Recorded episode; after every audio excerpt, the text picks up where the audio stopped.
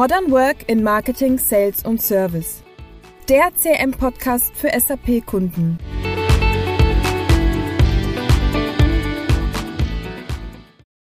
Herzlich willkommen zu unserem Podcast über die Erfolgsfaktoren von B2B Online-Shops in einer digitalen Welt.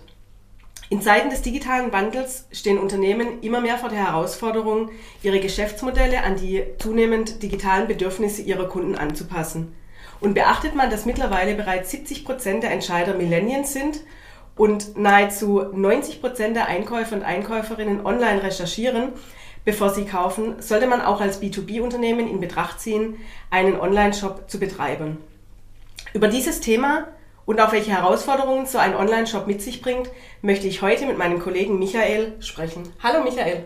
Hallo Nicole, ich freue mich, dass ich mal wieder hier sein darf. Sehr gerne, sehr gerne. Wir freuen uns auch, dich mal wieder in einer Episode zu sehen. Michael, die ähm, Verbesserung der Customer Experience soll ja für jedes Unternehmen eine ziemlich hohe Priorität haben.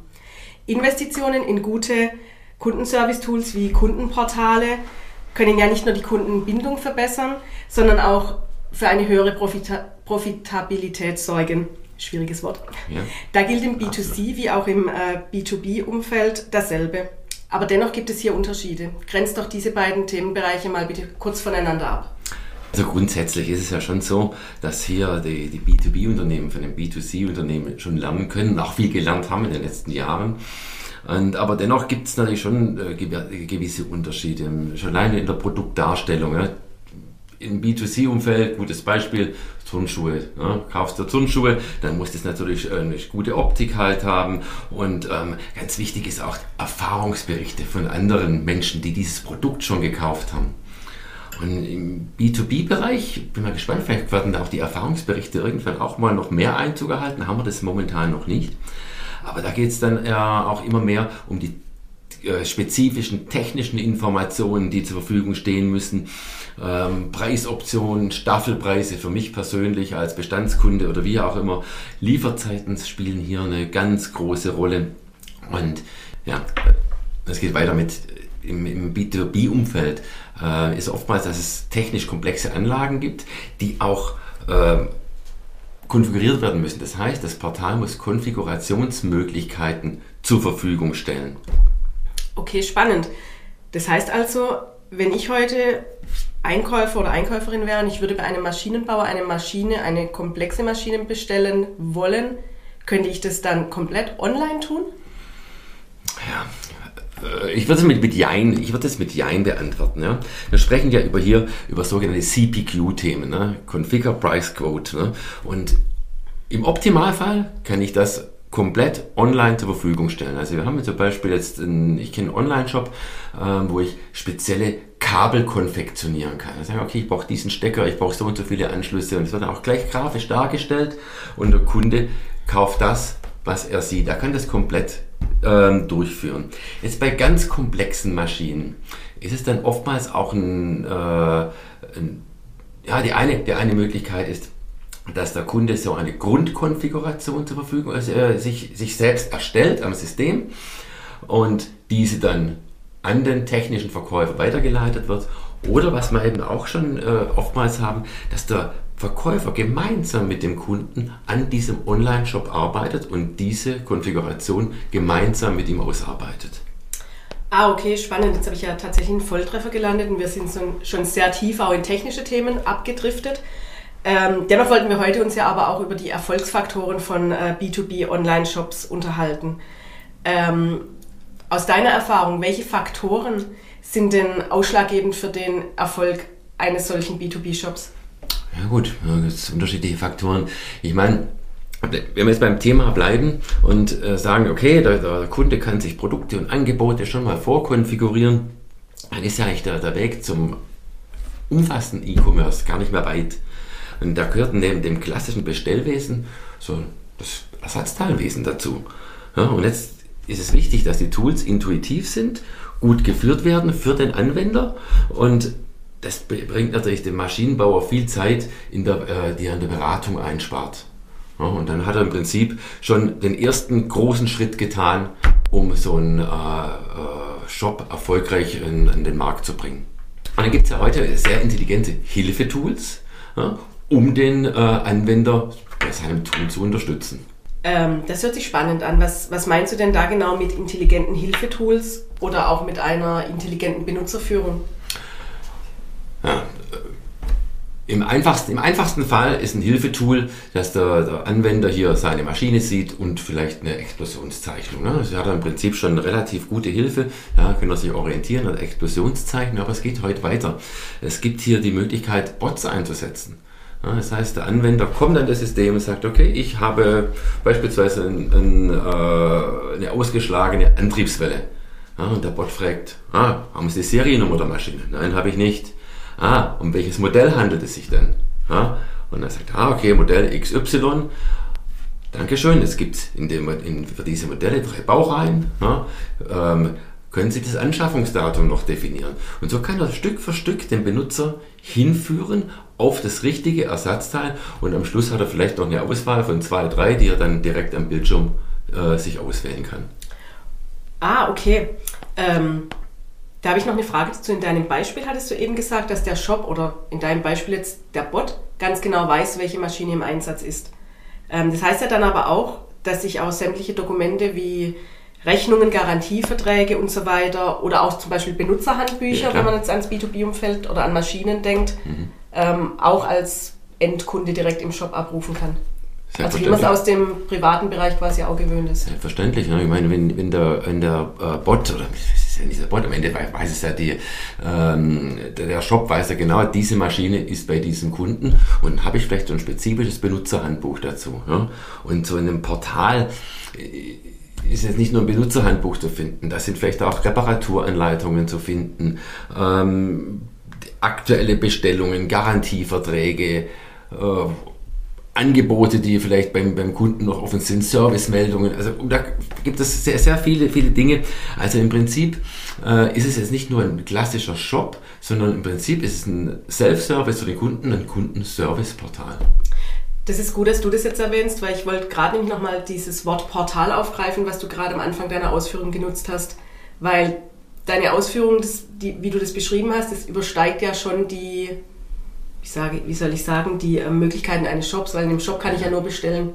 Also es ist ja wirklich eher Serviceportal. Ich finde alles rund um meine bestellten Produkte dort drin und kann mich selbst drin, Self-Service drin selbst bedienen. Mhm. Ähm, genau, perfekt. Mir ist aber auch noch eines äh, eingefallen, und zwar, wenn ich so an meine persönlichen Einkaufserlebnisse, die sich natürlich eher im B2C-Umfeld bewegen, ähm, denke. Wie sieht es denn im, im B2B-Umfeld mit dem ganzen Thema Produktbeschreibungen aus? Weil nichts ist ja nerviger, wie wenn die Produktbeschreibungen schlecht übersetzt sind oder unvollständig sind. Ich finde die Informationen nicht, die mich gerade interessieren. Das ist ja im B2B-Bereich auch hinsichtlich Maschinen oder so noch viel, viel umfangreicher, wie wenn ich mir jetzt ein paar neue Turnschuhe oder Pumps kaufen möchte. Ja, aber auch da ist es wichtig, dass eine gute Produktbeschreibung ja, ja, im Endeffekt auch. da ist. Ja? Und ähm, ja, aber du hast, du hast schon recht, du hast natürlich im äh, B2B-Umfeld bei komplexen Maschinen noch eine größere Herausforderung. Und ähm, das ist wie, wie bei, bei allen IT-Themen. Am Schluss sind es die Stammdaten. Ja, die müssen stimmen. Ne? Und äh, da spielen jetzt wieder unterschiedliche Systeme zusammen. Und vielleicht ein ganz zentrales Thema, wie es viele unserer Kunden lösen, die haben ein zentrales PIM-System, Product, Product, Information Management System. Ah, okay. Das heißt, in so einem PIM-System bin ich in der Lage, meine Materialien, die ich vielleicht in meinem ERP-System nur als Artikelnummer und Kurzbezeichnung geführt habe, zu veredeln. Ja? Da habe ich dann im Prinzip an diesem äh, zentralen Ort dann nicht nur Produktbeschreibung und äh, Kurzbezeichnung und eine Artikelnummer, sondern ich habe eine technische Beschreibung, ich habe eine Bedienungsanleitung, ich habe Bilder, ich habe Videos und was auch immer. Und das alles an einer ganz zentralen Stelle und bin dann wieder in der Lage, durch diese PIM-Systeme ähm, diese Daten in mein Portal, in mein Kundenservice-Portal meinem Kunden zur Verfügung zu stellen oder, was immer mehr auch gefragt wird, diese Daten auch an öffentliche Marktplätze auszuspielen. Ah ja, okay. Ja? Mhm. Und da ist ja, ich hatte jetzt vor kurzem eine, eine, Diskussion mit einem, mit einem Kunden, der sagt, ja, pass auf, pass auf, ich habe die große Herausforderung, meine Produkte ähm, werden am Ende schon an Endkunden verkauft, ich möchte aber für die Qualität der Daten, die möchte ich liefern und meine Händler können sich auf Amazon oder was auch immer, an diese Produktinformationen anschließen, die ich aus meinem PIM-System ausspiele und können sie dann entsprechend äh, am Markt anbieten zu ihren Preisen und was auch immer. Ja, das macht natürlich Sinn, weil gerade auf so Marktplätze, wie ich aus meinen Einkaufserlebnissen immer mehr fest oder immer wieder feststelle, sind eben die Beschreibungen ganz, ganz schlecht. Ja, und deswegen ist es in der, in der Verantwortung des, des Herstellers, ja. Ja, hat der, der, der, der, das Unternehmen, das ich gerade gesprochen habe, hat es erkannt, sagt, okay, wir haben die Verantwortung, dass die Produktbeschreibung gut ist und äh, ich möchte keinen Wildwuchs. Ja, okay, das macht Sinn. Ähm, wie sieht es denn mit dem Thema Preisen aus im privaten Bereich? Wenn man sich jetzt ein paar Turnschuhe kauft, hat man ja meistens nur einen Preis oder man schießt halt im Sale. Aber ähm, im B2B-Bereich gibt es ja auch, auch oft Staffelpreise oder mh, mm, es gibt unterschiedliche Kunden, die zwar die gleiche Maschine kaufen, aber mit denen der Vertriebler manchmal mehr oder weniger geschickt äh, die Preise verhandelt hat. Wie wird denn gewährleistet, dass auch immer der, richtig, der richtige Preis dem Kunden angezeigt wird, der jetzt zum Beispiel im Portal sich da eine mäßig komplexe Maschine selber zusammen konfigurieren kann? Mhm. Im Prinzip, ja, ganz einfach, weil hier ist im einfachsten, äh, am liebsten gesagt, aber ganz einfach ist es nicht. Äh, letztendlich geht's, handelt es sich darum um ein Integrationsthema. Das heißt, der Unterschied zwischen B2C und B2B ist ja auch der, im B2B-Shop melde ich mich an. So, ja. ich als Kunde habe spezielle Preise, andere Preise als Kunde, der andere Kunde mhm. habe vielleicht, jetzt bin ich ein langjähriger Kunde, habe vielleicht irgendwelche Rabattzusagen äh, oder was auch immer. Und wo finde ich die Rabattzusagen? Und ähm, äh, die ganzen Preisinformationen im ERP-System. So, das heißt, ein ganz wichtiger Bestandteil ist, dass dieser Shop, in dem Fall sind wir im klassischen Shop, mhm. auf die Preise aus dem ERP-System zugreift. Und das könnte im, ein, im Normalfall so sehen, pro Produkt habe ich einen, vielleicht einen kundenspezifischen Preis und am Ende im Warenkorb können wir sogar noch ein komplexes Kalkulationsschema, das im ERP, bei unserem Fall, bei unseren Kunden immer im SAP ist, dann nochmal ähm, automatisch prozessieren, dass wir dann noch einen speziellen äh, Staffelrabatt, Kundenrabatt, was auch immer an Rabatten oder auch mal Zuschläge, das soll ja auch mal sein, weil wir müssen ja nicht immer nur Rabatte geben, aber wichtig, ganz wichtig, den kundenspezifischen Preis ausrechnet und der Kunde kann sich sicher sein, er bekommt seinen Preis, egal ob er im Innendienst anruft, früher mal ein Fax geschickt hat, ein Angebot bekommen hat oder ob er das einfach online konfiguriert, er hat eins zu eins den gleichen Preis. Okay. Stichwort Integration. Ja, auf das Thema kommen wir auch immer wieder zurück. Also ist es auch hier bei, wenn es um Thema Shops geht, immer wichtig, dass ERP, du hattest gerade den Innendienst erwähnt, Vertriebsinnendienst arbeitet ja oft nicht so stark im ERP, sondern auch eher im CRM. Das also quasi ja. SAP oder ERP, bei uns SAP, ERP, mit dem CRM und dem Shop kommuniziert, um eben diese, ja, diesen Closed Loop, wie wir immer so schön sagen, ja. Korrekt, alle auf die gleichen Daten zugreifen. Genau. Das ist wichtig. Und auch keine redundante Datenhaltung dann. Ich muss meine Preise nicht vom ERP ins, ins, CRM schieben und dann wieder in den Shop und vice versa, sondern der Shop greift direkt. Das geht am Ende schief. Wahrscheinlich, ja. Wahrscheinlich geht es am Ende schief. Produktbeschreibungen, die ja. in 100 Excel-Tabellen ja. äh, gepflegt werden. Genau. Ähm, ein Thema verfolgt mich in letzter Zeit auch immer wieder, ähm, wenn wir schreiben ja hier auch recht viel Content und immer wenn ich über das Thema Commerce schreibe, verfolgt mich ein Thema ganz besonders gerade, das Thema Headless. Hm, ja klar. Ähm, kannst du da noch bitte ein bisschen spezifischer drauf eingehen und äh, auch mal genau umreißen, um was es da eigentlich geht bei, einer, bei einem Headless Commerce Shop? Hm, ja, also das ist eigentlich im Prinzip das, ähm, worauf heute ein, ein, ein Shop technologisch aufgebaut. Wie ein, nee, nicht auf das, sondern wie ein Shop technologisch aufgebaut okay. sein muss. Das heißt, im Backend haben wir hier diese ähm, äh, Architektur, die eigentlich mehr oder weniger fix ist, aber ich möchte ja nicht unbedingt immer auf die Oberfläche des ähm, Shop-Herstellers zugreifen. Ich möchte hier mich individuell mir das gestalten. Ich möchte äh, diese Informationen vielleicht nicht nur in meinem Shop zur Verfügung stellen, sondern vielleicht auch noch anderweitig konsumieren. Also per, per Web-Services kann ich dann im Prinzip auf die Backend-Funktionalitäten zugreifen und kann mir meine individuelle Oberfläche auch stricken. Das kann ah, okay. in meinem eigenen Shop sein. Oder das kann natürlich auch ähm, in, in, gewissen Services, die ich meinem Kunden da zur Verfügung stelle, ähm, äh, äh, realisiert werden, ohne dass ich die Backend-Struktur ändere. Es okay. ist einfach getrennt, ne? Backend, Frontend.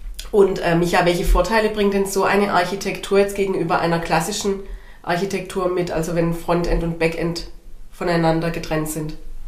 Es gibt mehr, mehr Flexibilität, wie ich es vorher schon mal kurz ja. äh, angedeutet habe. Ähm, ich kann mein eigenes Frontend draufsetzen, ich kann dieses, ähm, diese Backend-Funktion per Webservices konsumieren und dann habe ich natürlich auch die Möglichkeit, es auf ganz unterschiedlichen Devices aufzurufen. Ähm, ob das jetzt hier ein, ein, iPad, ein iPhone äh, oder natürlich auch Android oder was auch immer, irgendein, irgendein mobiles Gerät ist, äh, völlig egal. Ich kann meine Oberfläche für den speziellen Zweck bauen, um diese äh, Backend-Funktionen zu konsumieren. Okay, spannend. Das macht natürlich äh, durchaus Sinn auch. Heute greift ja jeder mit unterschiedlichen Devices ähm, auf die Shops zu, auch mit Sicherheit im B2B-Bereich. Mhm. Ähm, so, Micha, wir sind auch schon fast wieder am Ende unserer heutigen Folge angelangt. Ähm, wir haben uns ja schon jetzt viel über die Erfolgsfaktoren für B2B-Shops ähm, unterhalten und haben auch gelernt, dass man hier nicht rein von Online-Shops sprechen sollte, sondern dass so, solche B2B-Shops eher Kundenservice-Portale sind. Ähm, und wir haben ja auch schon unterschiedliche Themen angesprochen. Aber fass doch bitte nochmal äh, kurz und knack die wesentlichen äh, Stichpunkte zusammen, über die sich ein B2B-Unternehmen Gedanken machen sollte, bevor er so ein ähm, einen Shop oder ein Portal ins Leben ruft. Ja, bevor, genau. Bevor ja, ja. Dass das Projekt auch möglichst ja. ein Erfolg wird. Genau, der, die Gedanken, ich muss mir einige Gedanken vorher machen, möchte ich einen Shop, möchte ich ein Portal, möchte ich darüber hinausgehen, ja, weil genau diese grundlegende Frage ist erstmal, steht über allem, wo möchte ich hin, wo möchte ich mittelfristig meinem Kunden ein Benutzererlebnis und äh, den Vertriebskanal erschließen und so weiter. Und dann ist es ganz wichtig, ähm, erstens ich brauche eine intelligente Benutzerführung. Eine ansprechende Oberfläche und das ist B2B genauso anspruchsvoll wie B2C. Der Anwender muss sich wohlfühlen in der Oberfläche, er muss sich schnell zurechtfinden. Ich habe vorhin mal das Thema Bots genannt, mhm. ja, der mich da durchführen. Ja. Intelligente Benutzerführung ist nochmal ein ganz wichtiger Punkt. Dann ganz wichtig, wenn ich jetzt auf das Thema Portale sitze. Ja, was ist für mich die 360-Grad-Sicht zu meiner Maschine? Was brauche ich alles? Brauche ich die Ersatzteile? Brauche ich äh, ähm, die aktuellen äh, Reklamationsmeldungen eventuell, Benutzerhandbücher, technische Beschreibungen und so weiter und so fort? Kriegt der, der Kunde vollumfänglich diese 360-Grad-Sicht zu seinen Maschinen abrufen kann. So, weiteres Thema ist nicht ein Muss, aber in vielen Fällen macht es Sinn, sich da mal Gedanken zu machen, ist das Thema PIM-Systeme. Mhm. Ja, hatten wir gerade auch darüber gesprochen, möchte ich zentral meine Produktdaten hier anreichern, äh, bietet sich ein PIM-System an, auch für die Internationalität, in unterschiedlichen Sprachen und so weiter, die Produktbeschreibungen darzustellen. Da bietet sich ein PIM-System an. Ist ja kein Muss, aber genau mit dem Thema muss man sich beschäftigen und last but not least, und ich sage es immer wieder, die Systeme müssen miteinander reden, die müssen integriert sein. Ich habe jetzt gerade die Preisfindung angesprochen, eine Konfiguration, was auch immer. Die Systeme müssen miteinander versetzt, äh, vernetzt sein. Das heißt, ein äh, Shop oder ein Portal muss mit meinem ERP sprechen. Im CRM müssen die richtigen Daten auch zur Verfügung sein, dass der Anwender äh, äh der, der, der Kundenbetreuer die Informationen aus dem Shop hat, die der Kunde ihm dort äh, zur Verfügung stellt was ja im Prinzip durch den Self-Service geschieht. Und das ist wegen Integration, ähm, die ist meines Erachtens unabdingbar. Das zentrale Thema. Das zentrale Thema. Ja, wo wir immer ja. wieder drauf stoßen. Genau. Super zusammengefasst, Micha. Vielen, vielen Dank. Äh, danke, dass du uns heute auch Rede und Antwort gestanden hast. Ähm, liebe Zuschauer, liebe Hörer, wir sind jetzt auch schon wieder am Ende unserer äh, Podcast-Episode angelangt und wie immer findet ihr noch weiterführenden Content unten in den Show Notes verlinkt. Und äh, tschüss und ich würde sagen, bis zum nächsten Mal.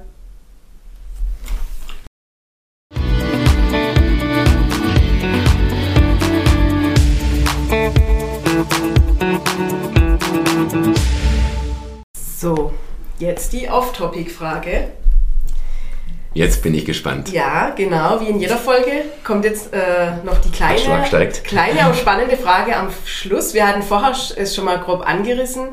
Die ähm, Generation, die schwieriges Wort, Millennials Mhm. Äh, zu welcher Generation gehörst denn du? Eine bisschen indiskrete Frage. Ja, sehr indiskret. ich habe versucht, mich sehr jung darzustellen, aber ähm, ich denke, man sieht es mir vielleicht an. Ich muss mir kurz überlegen. Ich glaube, ich glaube, ja, doch, doch. Ich habe mich neulich, da, weil ich darüber diskutiert, ich gehöre zur Generation X, die Slacker. Die Slacker? Sind denn die Slacker? Slacker? Ja, die Generation X werden benannt, das sind die Arbeitsscheuen. Ah ja. Ich bevorzuge dann lieber die Generation Golf und jetzt komme ich, jetzt, jetzt krieg, jetzt, jetzt oute ich mich. Generation Golf, ja, aber ich bin Manta gefahren.